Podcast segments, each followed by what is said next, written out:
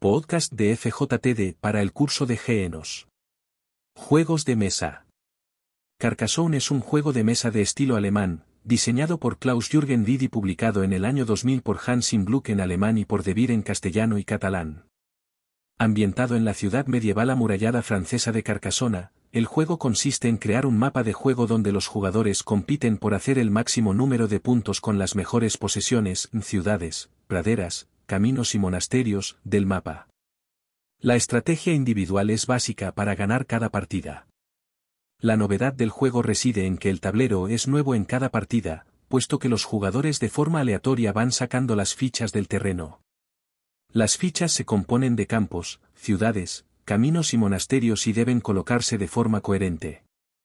Sobre estas se colocan las piezas de los personajes, meples, que según donde se coloquen se convierten en granjeros, caballeros, monjes o ladrones.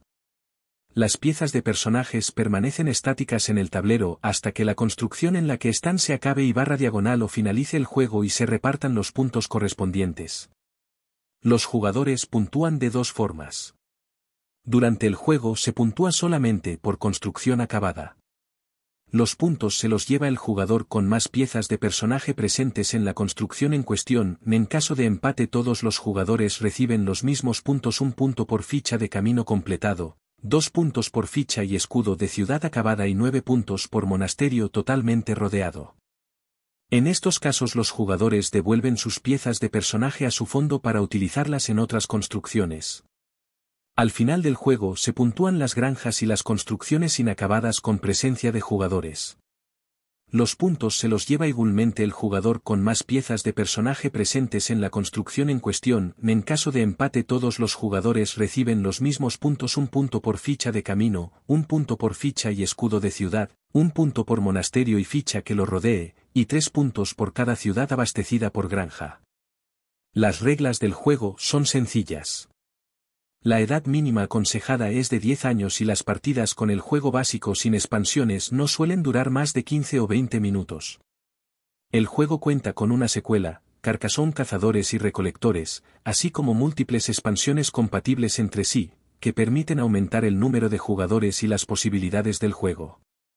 Actualmente existe una versión de Carcassonne para la Xbox 360 la cual incluye la ampliación El Río y la posibilidad de jugar en línea. Existe también una plataforma online, la Board Game Arena, que cuenta como uno de sus juegos más populares con Carcassonne. Esta plataforma es la que reúne actualmente a un mayor número de jugadores internacionales, incluyendo a los considerados como mejores jugadores del mundo por haber representado a sus países en competición internacional y barra diagonal o tener puntuaciones de elo elevadas. Es, además, la plataforma en la que se juegan tanto diferentes competiciones online nacionales de diferentes países, como competiciones internacionales por equipos como el Europeo y el Mundial de Carcassonne, jugados a nivel de selecciones. Esto es todo, sígueme para más audios de juegos de mesa.